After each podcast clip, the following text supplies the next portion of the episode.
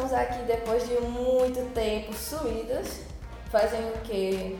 Um mês que a gente não faz nada no É. Economia Vogon. Mas eles vão compreender que a gente viajou no tempo, né? Então. É férias, né? Férias, todo Férias. mundo merece. Então, estou aqui eu novamente, Beatriz, juntamente com Ramon Cota, Eu.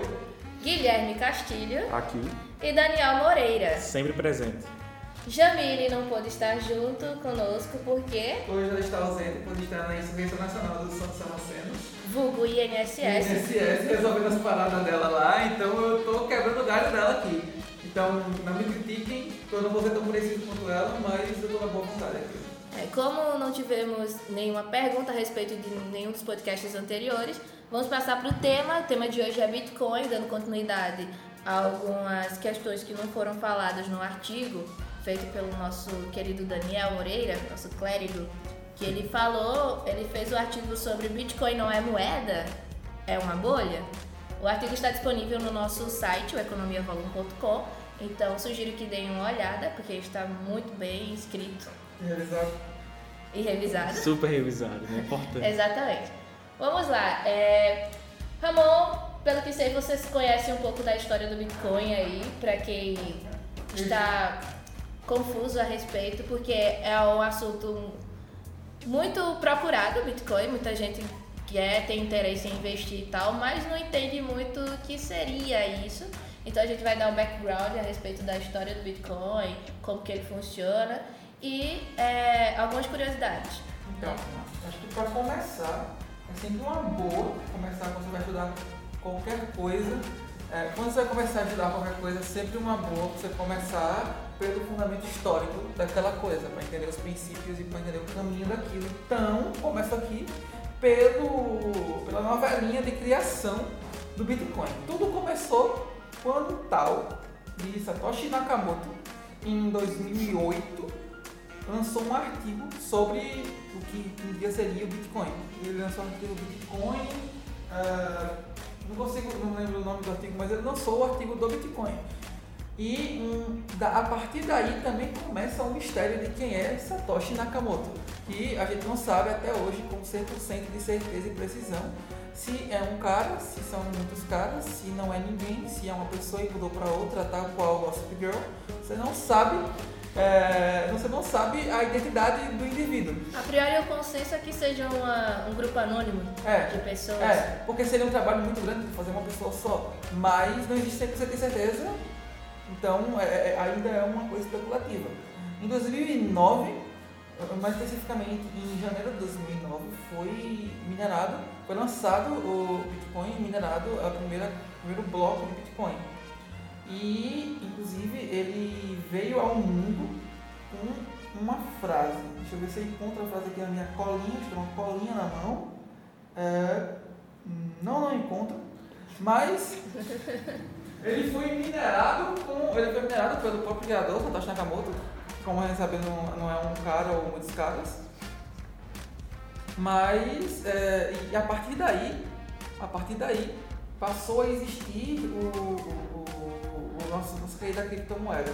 Em 2013, ela ganha mais competitividade com o dólar, atingindo um valor máximo em 2017, 19.666 dólares. por 19 mil Bitcoin. satanás É, 19 mil Satanás. bitcoins. bitcoins. É, eu achei a frase. O primeiro bloco de Bitcoin foi minerado com os seguintes dizeres: The World, é, 3 de janeiro de 2019, Chancellor of Great of Second Bailout of Banks. Nossa, Em como ele é estudado nos inglês. Que, que em tradução seria The Words, 3 de janeiro de 2019, Chancellor, à beira do segundo resgate aos bancos. Que é uma nota, uma- é meio que uma referência ao jornal londrino Words sobre a tentativa falha do governo britânico de estimular a economia. E tem sido interpretada tanto como uma marcação de data, como o primeiro bloco criado como uma crítica ao sistema bancário vigente. Então, ao mesmo ponto em que foi uma coisa meio poética, de que eh, eles tentaram colocar uma frasezinha bonita para a primeira mineração, também foi uma crítica ao sistema econômico que se chama monetário vigente, no qual os países detêm a produção de moeda. Então, seria interessante explicar, porque muita gente pode ficar confusa, é, o que seria mineração e o bloco, né? Uhum. Nesse caso. Então, é, como vocês não devem saber porque eu vou explicar ainda, o Bitcoin ele funciona sob um sistema de uma rede compartilhada que executa e processa os dados.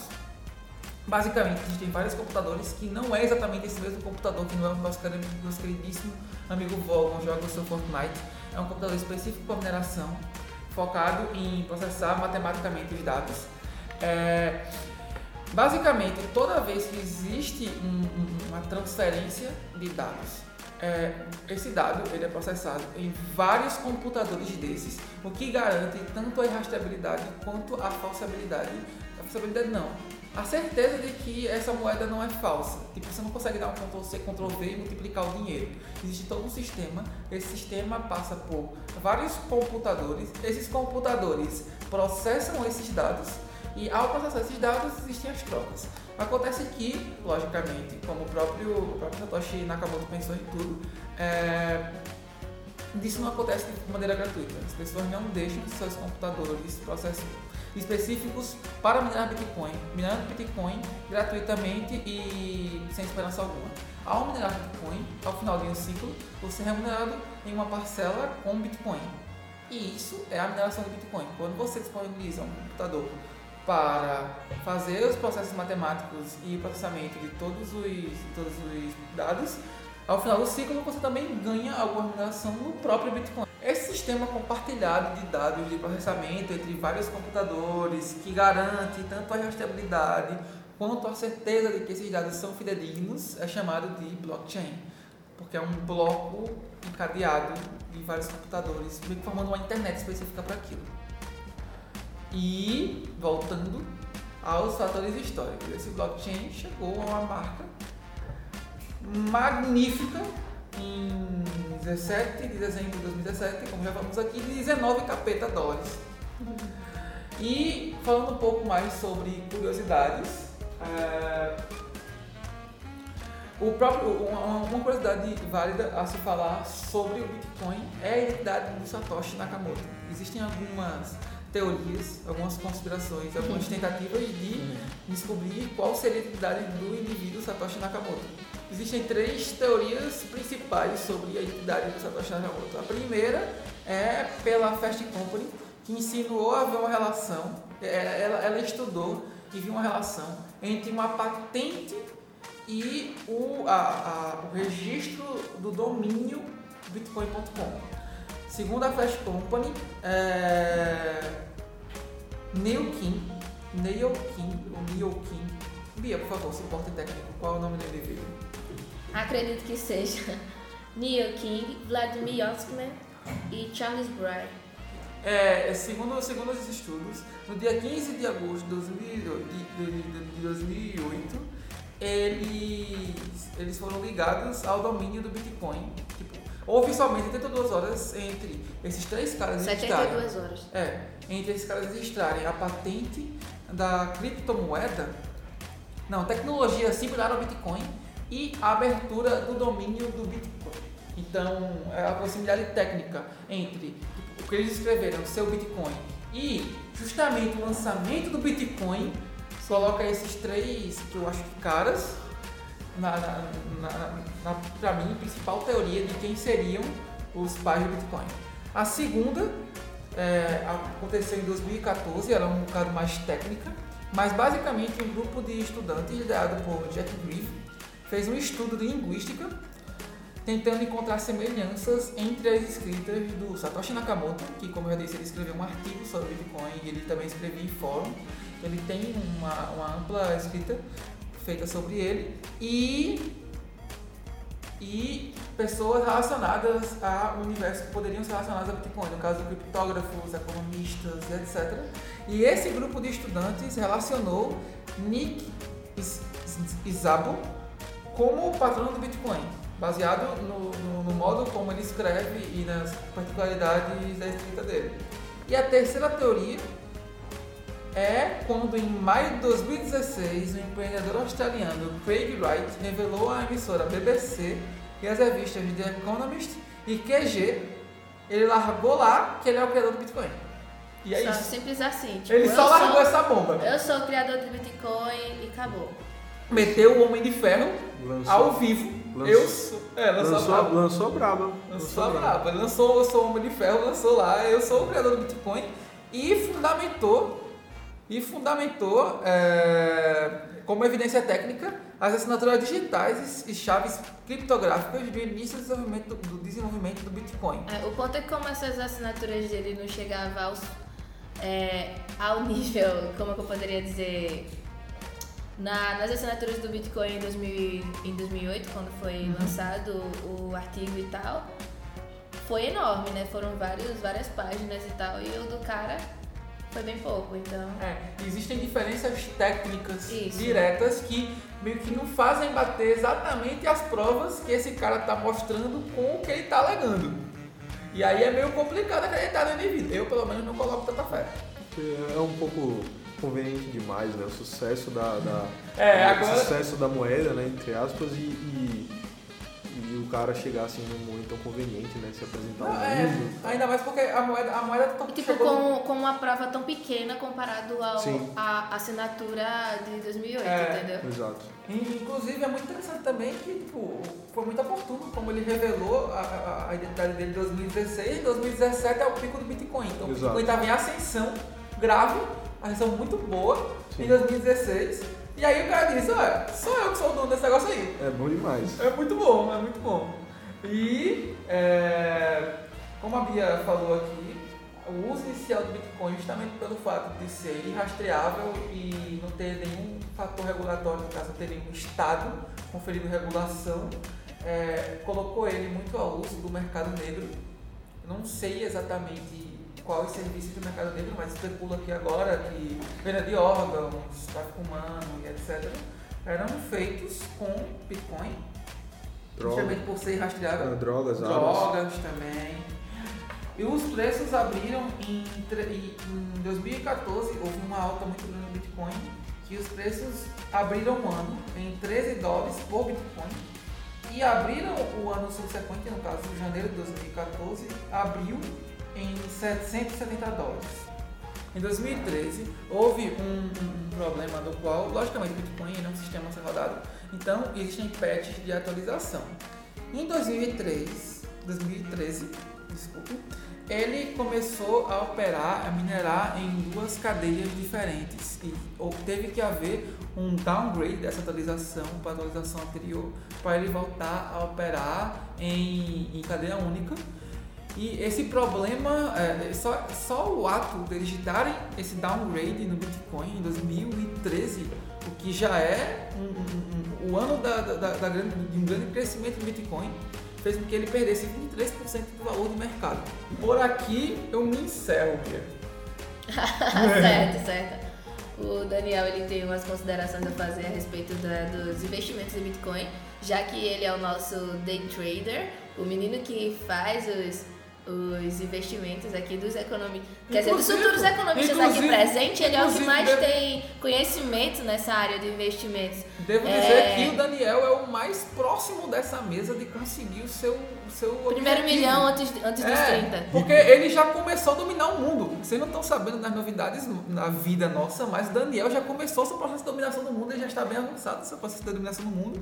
Quero deixar registrado aqui nesse áudio, nesse podcast, que 2020 é o meu ano. 2020 é o meu ano. E tá cada vez mais próximo dos milhões. Vai, Eita! vai sair na Forbes. Daniel Moreira comprou o ano 2020, não vai acabar mais o mundo 2020. A, a coronavírus vai ter que acabar, infelizmente, não há modo. Daniel Moreira está aí. É, já que a gente tava falando sobre alguns fatos históricos e o Ramon ele tocou no assunto sobre mineração, é, eu queria deixar aqui como um fato de curiosidade que na época que tava bombando esse negócio de minerar Bitcoin, por mais que fosse frações de Bitcoins compensava na época, atualmente não compensa porque o preço do equipamento ele tá muito alto. O computador normal, como eu e você tem em casa, ele não serve mais para minerar Bitcoin como antes. Você precisa comprar um equipamento específico com poder de processamento muito maior coisa que um computador que tenha uma placa de vídeo GeForce, qualquer outra placa de vídeo, ele não meio que não suporta mais e não compensa pelo gasto de energia que o processador vai ter que tomar. Então você precisa comprar um equipamento específico para poder minerar fala também nas outras necessidades, tipo, tem que ter ar condicionado, tem que ter energia elétrica constante, isso. tem que ter isolamento acústico. Por isso que e... hoje em dia, no caso, eles é, a melhor forma de você adquirir bitcoins é investimentos mesmo do que em mineração. Isso, quem está no, no topo da cadeia, não sei se eu posso falar assim, no topo da cadeia, são as fazendas, que existem fazendas de minerações que são focadas nisso. Como o Ramon falou, existe toda uma questão de refrigeração também, por conta do aquecimento das máquinas, isso tudo influencia no gasto dos custos com energia e acaba não compensando mais minerar Bitcoin. Quem aproveitou isso lá na, no passado, minerando em casa, Continua. conseguiu fazer algum ah. cascalho. E aí a Bia tocou em um assunto. Esse cascalho. E a Bia tocou em um, em um assunto interessante, que é a questão do investimento no Bitcoin. É basicamente a mesma coisa para quem quer investir no Brasil e comprar ações você precisa fazer um cadastro em uma corretora qualquer. Vale lembrar que qualquer não, é uma corretora confiável. Vale lembrar que no Brasil não pode ter nenhuma sede, uh, nenhuma sede, nenhuma corretora pode estar a sede aqui no Brasil, uh, seja para Bitcoin, seja para outra criptomoeda, não pode. Então você vai fazer um cadastro uh, numa corretora lá de fora, na corretora estrangeira. Feito o cadastro, basicamente você vai enviar o seu dinheiro para lá, seja banco, seja boleto, algumas corretoras dão a opção de você transferir por boleto. É, feito isso, você vai comprar e vender normal como qualquer outra ação. Por exemplo, se você fez uma análise em que o preço do Bitcoin ele vai subir, você vai comprar ah, acreditando que o preço vai subir e você vai vender mais caro. Quando você operar vendido apostando na queda, você vende e vai esperar o preço cair para você poder comprar mais barato e vender mais caro. Então, é muito básico e muito simples para quem quer investir no Bitcoin. O problema é, como eu falei no começo, é a segurança das corretoras. Você precisa fazer uma pesquisa a fundo, tenta ver quais são as corretoras que estão no topo, no top ali, que existem poucos problemas, porque querendo ou não, é, existem muitas fraudes. Não sei se vocês estão acompanhando a notícia, mas muitas corretoras estão vindo tentar pegar clientes brasileiros, estão formando pirâmides, é, prometendo rendimento de 1 a 2% que, é, que fique claro que não pode existir um, uma promessa de rendimento de 1%, seja qual for. Não pode existir uma promessa de rentabilidade, uma vez que é um mercado variável. Né? O único que pode prometer uma rentabilidade fixa é o Tesouro Direto, né? Selic e tal, e alguns outros rendimentos que são mais conservadores. Mas esses rendimentos variáveis, eles não podem prometer nenhuma, nenhuma rentabilidade fixa. Então, Daniel, é uma perguntinha. É quando você fala que nenhuma, nenhuma corretora brasileira pode operar com Bitcoin, ela não pode operar exclusivamente com Bitcoin ou ela não pode operar nem alternativamente com Bitcoin? E se nem alternativamente com Bitcoin, é, nem multinacionais, corretoras que são do, do exterior e que lá tem esse portfólio uma corretora nacional, não pode então, de repente que... organizar para fazer esse investimento. Ah, colocar a sede disso no exterior. Tipo é. Isso, uma, uma filial. Isso, fazer algum, algum esquema desse, desse tipo. Tipo, por exemplo, é, você não consegue comprar um iPhone porque o iPhone é muito caro aqui e pedir para importar porque tem uma empresa lá fora que pode trazer. É, se alguma coisa desse tipo é permitida no caso de legislação, você sabe. Até onde eu sei, a CVM, que é alguém que organiza todo esse mercado de ações e investimento, está sempre de olho nas corretoras que vêm captar clientes aqui do Brasil, ela vai dizer que não pode ter sede no Brasil, no caso os brasileiros não podem criar uma sede aqui. Acredito eu por conta da fraude e da regularização aqui no Brasil ser muito fraca. Tanto é que para as pessoas que conhecem o Forex, que é a operação no mercado de câmbio, também não pode ter sede aqui no Brasil. O que a CVM diz, olha, o pessoal do Brasil, eles podem sim operar em Bitcoin e outras moedas digitais, eles podem também operar em Forex, em câmbio, podem operar tranquilamente, mas eles não podem é, procurar uma corretora brasileira. Tanto é que ninguém vai tentar abrir, porque se a CVM descobrir que tem uma uma sede aqui no Brasil vai ser banido. É pela falta de regularização. Pela mesmo. falta de regularização. E a SEB vai dizer o seguinte, que você pode ganhar dinheiro no Bitcoin, dinheiro no Forex, contanto que você paga o seu imposto. Só isso. claro, né? A cara do Gastilho agora. É. Gastilho tá pensando aí na monogamia dele ainda. Pensando monogamia. Vocês que não estão cientes da piada interna que a gente tá aqui, a gente tinha lançado no grupo do Telegram, o grupo mais fanático, o grupo mais maravilhoso do Telegram, que é o grupo da Economia Vogon, é, os assuntos que cada um estudaria, e a gente falou, não, vamos estudar criptomoeda, no negócio do Bitcoin e pai bola. E o nosso queridíssimo, nosso queridíssimo patrulheiro acabou por, acabou por ler, não pergunte como, monogamia. E ele fez um estudo muito bonitinho sobre monogamia e veio aqui pronto a falar sobre monogamia. Então, se vocês quiserem saber sobre monogamia, é só mandar a pergunta lá no nosso, no nosso e-mail, tá? Lá nos contatos do, do, do, do site ou na é, economiavogon.gmail.com, no Twitter, no Instagram, que o nosso querido Castilho, vulgo Castanha, vai conseguir explicar tudo sobre monogamia, O tá? maior monogâmico do Estado brasileiro. O engraçado é que ele jurou que era sobre monogamia, sendo que somos um grupo que explica sobre economia, né? Mas, O tudo, blog tem economia. mas foi muito interessante, não foi que você estudou sobre Eu, monogamia? eu, eu, curti, eu curti, curti mais do que eu esperava, na verdade. né? Mas eu recomendo estudar sobre Mas monogamia. você, você recomenda mono- monogamia ainda hoje? Ou não? Recomendo, recomendo, recomendo, recomendo fortemente. É massa estudar, estudem. Não, mas você recomenda a prática, a prática monogâmica? Sabe? Eita, mas é porque é polêmico, né? É, Esse é um- assunto hoje em dia. Ela tem, ela tem Eu ela, sou exatamente o indivíduo que tem medo. ela, ela tende a ser um pouco, eh, se você observar né, o comportamento dos, dos homens e mulheres na, na, na história, né, ele tende a ser um pouco antinatural. Apesar de ser juridicamente a melhor forma de casamento, né? Mas enfim, não é. Não é. Não, não vamos falar sobre isso aqui. né? E aproveitando que o, o Castilho estava com a voz, vamos pedir para que ele complemente sobre o assunto de Bitcoin, que ele disse que tem algumas curiosidades para trazer. É, bom, é, o, o Bitcoin, como, como o Ramon falou, ele é, não surgiu só com, com a proposta né, de, de, de, de, sei lá, de ser uma, um, meio descentralizado. Né? Ele também veio com um- uma proposta política. Né? Hoje em dia, muitos, muitos adeptos do, do não só do mercado negro, né? como falamos, é, é, atividades que são consideradas ilegais em certos países, elas são, são facilmente transacionadas é, com o intermédio do Bitcoin. Né? Bitcoin, entre aspas aqui, né? Isso aqui é dá uma discordância no grupo, mas é, como se fosse um intermediador, como se fosse uma moeda, né? É, Bem como se fosse, Bem né? como Porque se se fosse você uma moeda, leiam é. lá nosso artigo sobre É. Bitcoin não ser uma é, moeda. olha, olha um artigo. O olha um que, artigo. economicamente, o que economicamente caracteriza uma moeda, tá? Eu vou lançar a polêmica aqui na mesa, para mim é uma moeda de ponto final. Calada, não é. Você Não. faz economia, sabe Aí, que não. aí a polêmica da monogamia, a prática da monogamia não pode. Agora o É. cara encontra um mainstream econômico, é outra história. Não. Mas economicamente falando, pessoal, ela não é uma moeda, tanto é que temos um artigo que eu também contribuí na criação. Mas aí falando é, informalmente é uma moeda e O artigo estará disponível lá no link. Mas assim, carinhosamente falando, a gente pode chamar de criptomoeda, mas criptomoeda é uma palavra criptomoeda. É meu. Pseudomoeda. É, É, complicado tipo, de se falar. Então delivery. pode. Chama de moeda mesmo, o povo tá meio acostumado com isso. Então o, o, o Bitcoin ele, ele tem essa, essa. Por mais que não tenha sido a proposta inicial dele, né? Ele é muito utilizado por pessoas que querem fazer algum tipo de negociação, algum intermédio de algum tipo de transação, né? É, entre bens que não são legais, né? Entre, no- nos países, né? Isso tem uma fama na internet de ser utilizado na Deep Web para transações como é, pagar assassinos de aluguel, né? você manda o, o- o- assassino matar uma pessoa e paga ele com, com Bitcoin por não poder ser rastreado. Não enfim. façam isso, tá? Não façam isso, matar não é bom. Enfim, É, É. Já, já experimentou? cara? não, matar não é bom não.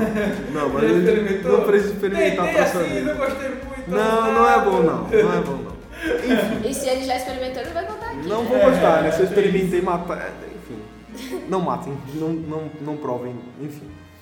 É, essas pessoas acabam utilizando né, o Bitcoin como intermédio, intermediário, né? Mas só que o Bitcoin ele não só surge com, com não- apesar de fugir um pouco da, da intenção inicial dele, ele também é utilizado bastante, é, como eu falei antes, por, ati- por ativismo político. Muitos adeptos do, do anarquismo, ou popular agora, anarcocapitalismo, utilizam bastante do, do utilizam o Bitcoin bastante como, uma, como uma, um exemplo né, da, de ideal, um exemplo de um tipo de moeda que seja desvinculado do sistema bancário do Tradicional. tradicional é, como uma forma de liberdade, né? uma forma de, de fazer transações entre outros indivíduos é, de forma que nenhum órgão central possa rastreá-los e é, inibir essa prática, por mais que é, existam transações que sejam, entre aspas, vou usar aspas de novo porque isso é bem relativo, mas moralmente corretas, né, como é, compra, com, é, compra de imóveis coisas do tipo, mas também é utilizado como, como esse efeito negativo com práticas que sejam consideradas, entre aspas, de novo, moralmente erradas.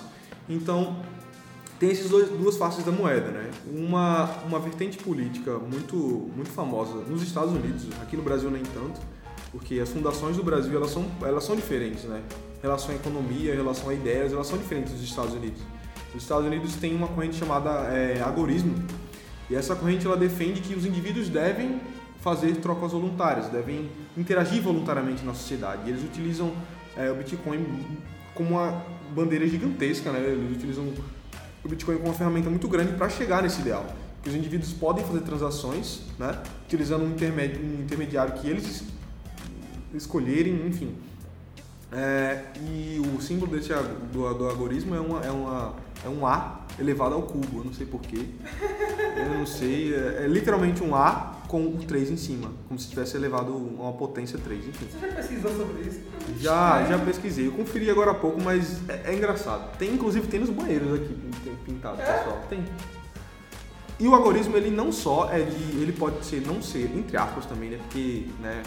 Esquerda, direita, enfim. Pode ser tanto de esquerda quanto de direita, enfim. Tem essa, essas, essas nuances, né? Essas... Mas como é, o tema aqui principal é Bitcoin, o Bitcoin, por mais que ele seja a principal criptomoeda, ele não é a única. Né? Muitos dizem que ele não só é, ele é a mais famosa, mas ele não é a única e nem a única é, e não tem apenas uma finalidade. Né? Existem diversas criptomoedas que as pessoas dizem que tem diversas finalidades, né? É, Nano, é, tem a segunda mais valiosa, se não me engano, hoje em dia, que é a o Ethereum, né? É, é eu, posso, eu posso sacar aqui ao é. vivo qual é o valor das criptomoedas. É. Nesse exato momento, dia 24, dia 24? Dia 24 de 24, janeiro de 2020. 24 o dólar a 4,17 e o Bitcoin a 34.995,63. É. O Ethereum está custando 656,54 centavos de real. De real. E o Ethereum Classic está custando R$ 34,05 centavos. É isso aí. E a, a critério, a critério de, de, de, piada, de galhofa, tem uma piada do Ronaldinho Gaúcho. Tem que ter uma moeda do Ronaldinho Gaúcho. Sério? Tem. Uma, tem uma criptomoeda. Essa pegada é, é Ronaldinho Gaúcho futebol, eu posso pesquisar agora. Eu já vi a Dibre, nome da moeda. Dibrei. Dibrei, Dibrei, nome da moeda. Enfim, né? A gente pode perceber, né? O Bitcoin é muito famoso e tal mas ele não é a mais estável das moedas, né? Se você vai, vai você utilizasse, por exemplo, o Bitcoin para comprar pão, é muito, seria muito, seria muito interessante você chegar de manhã, comprar o pão com um valor e à noite você comprar com um valor É, por diferente. exemplo, como aconteceu antes, antes de sermos nossa moeda ser real, né? É. Vocês é. Lembro todo mundo que estudou história, acho que no ensino fundamental já fala disso, não lembro. Não, é, não acho, que não, acho que no ensino médio. Mas enfim, no ensino médio a gente aprende que antes de, de real a gente passou pelos cruzados, os cruzeiros, etc. E as pessoas iam comprar iam comprar pão de manhã, como o Castilho falou. Exato. E quando era de noite, no mesmo dia, o pão já estava num preço astrondoso de, de, de cruzeiros. E por isso que foi necessária a criação da nova moeda, porque ela é mais sendo moeda, né? Perdeu as características de moeda por conta da volatilidade, da volatilidade que estava acontecendo. Mas é. querem saber mais sobre é. o que é moeda, caracteriza e o porquê. Por que, que essa volatilidade. Eita meu Deus, que eu quase não saio. Como é a palavra? Volatilidade. Por que, que essa volatilidade prejudica no, no conceito do porquê não ser, não ser moeda e tal vocês veem novamente nosso artigo. A gente tá fazendo mexendo a poxa é, do artigo mas é, sobre é Bitcoin. As coisas aqui são muito bem encadeadas, assim como blockchain. É. As coisas aqui são ligadas umas às outras e tudo é muito bem fundamentado. Inclusive. E ao contrário do Bitcoin, é rastreável. É, deixaremos de, o link. Gostaria de deixar registrado Netflix patrocina nós, né? Porque eu estudei monogamia através da Netflix, né? É, inclusive, né, é, justamente por conta. Ele, ele viu o vídeo de monogamia, porque é. eu disse, Castilho, ver um pouquinho sobre na Netflix lá, o- na série Explicando. Tem uma série na Netflix que eu recomendo a vocês, Comenta. que é Sim, o nome boa. da série é Explicando, no caso em- no é Netflix BR, né? E lá são uma série de documentários, cada episódio são documentários diferentes sobre algum assunto específico. O episódio, se eu não me engano, é o episódio Criptomoedas. é, o episódio de criptomoedas da primeira temporada, eu esqueci qual que é o número do episódio, mas ele é intitulado como Criptomoedas. E ele explica muito bem, são 14 minutos apenas de documentário, sobre como funciona o processo da criptomoedas. Aí daí que veio a ideia de fazer esse podcast, porque é, eu, eu, eu sou adepta de um site que se chama Banco de Séries, que eu coloco minhas séries lá, faço comentários e é basicamente uma rede social para quem gosta de séries. Olha, já estou fazendo aqui merchan. Merchan. Não estamos, não estamos sendo pagos pelo Banco de Séries, Patrocina infelizmente. nós. Infelizmente. Mas Inclusive, muito, muito, muito. A Bia é muito fã. Do Banco você Séries, sou muito fã. Se você chamarem ela pra fazer propaganda, ela foi graça se ligar. faço, Muito faço. fã. Eu gosto muito. Muito fã. Mas enfim, aí lá no, no banco de séries, quando eu assisti o episódio de criptomoedas, fui comentar, curtir. Em vários comentários, muitas pessoas ficaram confusas a respeito do funcionamento, porque as- o documentário é de 14 minutos, mas ele fala mais sobre o funcionamento do blockchain do e tal, do, do como funciona o processo lá do, da, dos bitcoins, mas não explica muito da história. E aí foi quando surgiu a ideia de fazer um podcast explicando melhor um pouco sobre o, o que seria o Bitcoin, como que ele surgiu e como é o funcionamento e um pouco de como pode- você pode fazer para investir, né? E eu espero que vocês tenham entendido. A gente é, Ah, eu pesquisei e o Ronaldinho Soccer Coin está custando nesse momento, agora nesse momento, 10 dólares. Olha só, vale Não é pouco não. é Olha só, para quem quiser investir na moeda Ronaldinho Soccer, Soccer Coin, Ronaldinho Soccer Coin. Ronaldinho, Ronaldinho Soccer Coin, a moeda. Você pode investir por apenas 10 dólares, é a 10 unidade. então, É a unidade ou uma fração? Não, a unidade. A unidade, minha gente, olha só. Vai que, né? Vai que ela tem um pico aí futuramente. Inclusive, é uma, é uma tristeza. Eu, eu- eu- todo mundo aqui sabe que eu, eu tenho. e eles riem, porque eu, eu tenho uma tristeza quando eu penso em Bitcoin. Porque em 2012, quando eu estava no meu primeiro ano do IFAL, surgiu as histórias lá sobre Bitcoin, mas aí eu não tinha noção de que poderia ser usado para investimento. E eu ia comprar, minha gente, eu ia comprar. Se eu não me engano, na época ela estava custando uma. é, eu não sei se era unidade ou fração, mas estava custando 50 contos, 50 reais. E eu ia comprar, mas na, na intenção de apenas usar como moeda de troca, quando fosse comprar coisas no, na Amazon, etc. Mas, já pensou se eu tivesse comprado uma moeda de Se Bitcoin? tivesse comprado, Uma só, minha agora. gente. Eu já estava com, no mínimo, em 2000, e- foi em 2017, no final de 2017 ou 2018, que tava. o- 17, parece. Atingiu, o Bitcoin atingiu um pico de 80 mil reais aqui no Brasil. E aí, é- toda vez que eu penso em Bitcoin, me, dá, me bate essa tristeza, mas você essa de 17 de frustração. dezembro de 2017. A gente não estaria aqui mais, né? 17 Provavelmente. de dezembro de 2017 a Talvez- Bia estouraria. Talvez- A estouraria demais. Talvez o Economia Vogon não existisse, né? É. É, talvez É. a economia volta não E existisse. se existisse, talvez no lugar da Bia fosse a Jamile, né? Que já faltou dois Ah. episódios. Enfim, Já vira a nossa guerreirinha, ela sempre tá lutando. Ela sempre tá lutando. Ela vai aparecer aqui um dia, minha gente. Torceremos com fé em Deus. Ela Deus, não estará bem, não estará doente, nem precisará estar no. no onde, onde que é o meu nome? Na Insurreição Nacional dos Santos Sarracenos. Exatamente. É um né? campo de batalha que ela sempre vai, ela tem que lutar muito lá. lutando.